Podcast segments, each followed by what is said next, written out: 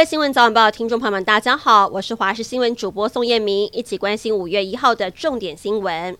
今年的大甲妈祖绕境历经了九天八夜，正式画下句点。由于庙方恢复停办两年的嫩丢卡，导致今年的信众格外热情，回銮行程也因此延误。妈祖銮轿直到了五月一号凌晨的十二点四十五分左右才进庙，创下了史上最晚的纪录。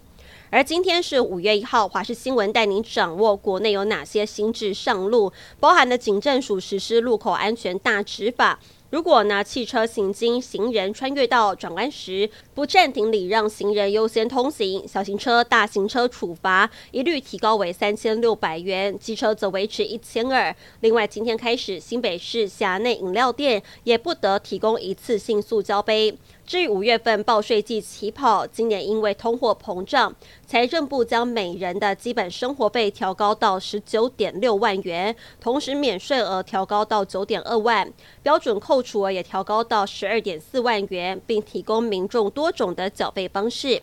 而从今天开始，新冠疫情从法定传染病第五类降到第四类，中央流行疫情指挥中心正式解编，相关的疫情监控跟管制措施也回到常规。而后疫情时代五大的防疫新规定，从今天开始，民众到医疗院所接种公费疫苗要付挂号费，而疫苗接种再回归一般的请假规定。口罩令部分目前只剩下医疗机构跟救护车上需要佩戴，预计维持到五月三十号。另外，快筛实名制专责病房退场，但仍可到药局、超商等通路购买快筛使用。如果民众快筛阳性，可以请假在家休息；但是有重症、高风险因子或出现呼吸困难、意识不清等重症的症状，务必就医评估。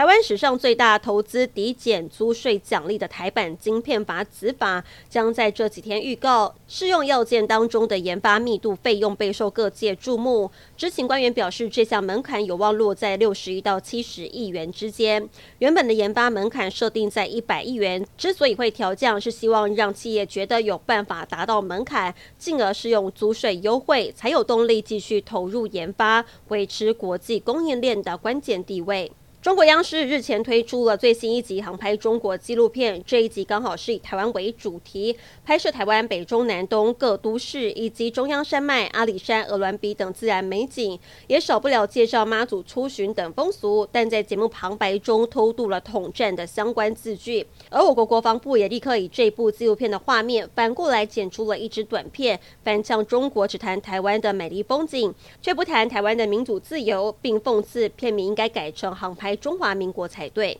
世界西洋棋大赛上演了一场戏剧性的大赛。世界排名第三的中国棋手丁立人跟排名第二的俄罗斯棋手聂波姆尼亚奇争夺新棋王宝座。双方历经了慢棋十四盘跟快棋四盘的厮杀，最后丁立人以比分二点五比一点五赢了对手，成为西洋棋世界的新霸主。